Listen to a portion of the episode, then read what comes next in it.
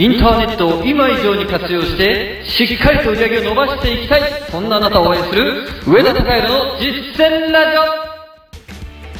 おはようございます。上田隆弘です。普段まあ最近は特にもう真冬だなというそういう日が続いていますけれども部屋ではどういう過ごし方をされていますかね？まあ大体多くの方が暖房だったりファンヒーターを使ったり、まあ、されているんじゃないかなというふうに思うんですけれども僕はですね実は最近湯たんぽを使っています湯たんぽ家にありますか、まあ、結構渋いなと思われるかもしれないんですけれどもちょっと家にあったもんでですね使ってみたんですよ。でこれがすごくいいんですよね。あのじんわりとこう温めてくれる感じがすごく良くて。でファンヒーターとかで部屋を温めるとやっぱり眠たくなるじゃないですか。でこれが良くないですよね。でも冬ってちょっと寒いですからあの自分の体さえ温めてさえいればですね集中力って逆に高まるんですよ。で受験生がこの冬場はもう特に集中力高めで、まあ、勉強できると思うんですけれどもあのそれができる一つの要因はこの寒さだというふうにも僕はま前々から感じている部分もあってですからまあ寒いとかなり過ごしづらいんですけれども、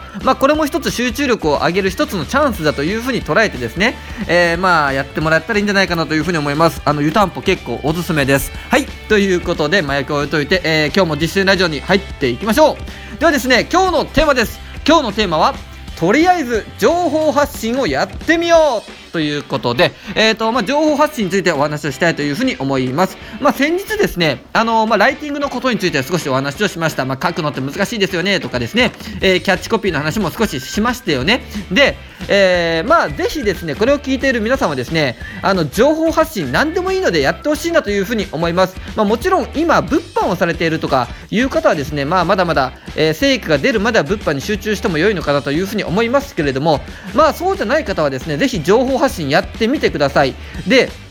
何でもいいんです。あの、ブログでもいいし、えー、ね、普通の、まあ、アメブロだったりとか、えー、まあいろんな無料ブログってあるじゃないですか。ノートだってそうですよね。えー、ツイッターでもいいですし、フェイスブックでもいいです。まあなんだったらあの、インスタグラムでもいいんですけれども、とにかく何でもいいので情報を発信するという、この発信者側に立つということをぜひやってみてほしいなというふうに思うんです。あの、多分ですね、これを聞いている方の半分以上の方はまだ情報発信ってされてないんじゃないかなというふうに思うんですよね。で、だからこそまずは発信をしてみるということです。で、情報発信をしてみると、自分のその情報力のなさだとか何を発信したらよ発信をしたら良いのかわからないとかですね必ず壁にぶち当たると思いますでこれが大事なんですよあの受信しているだけの時っていうのはあなるほど勉強になったって言って勉強になった感はあるんですけどあのちゃんとビジネスをするお金を作っていくという観点で見てみるとこれ何一つ前進してないんですよね、えー、何も何一つ成果物が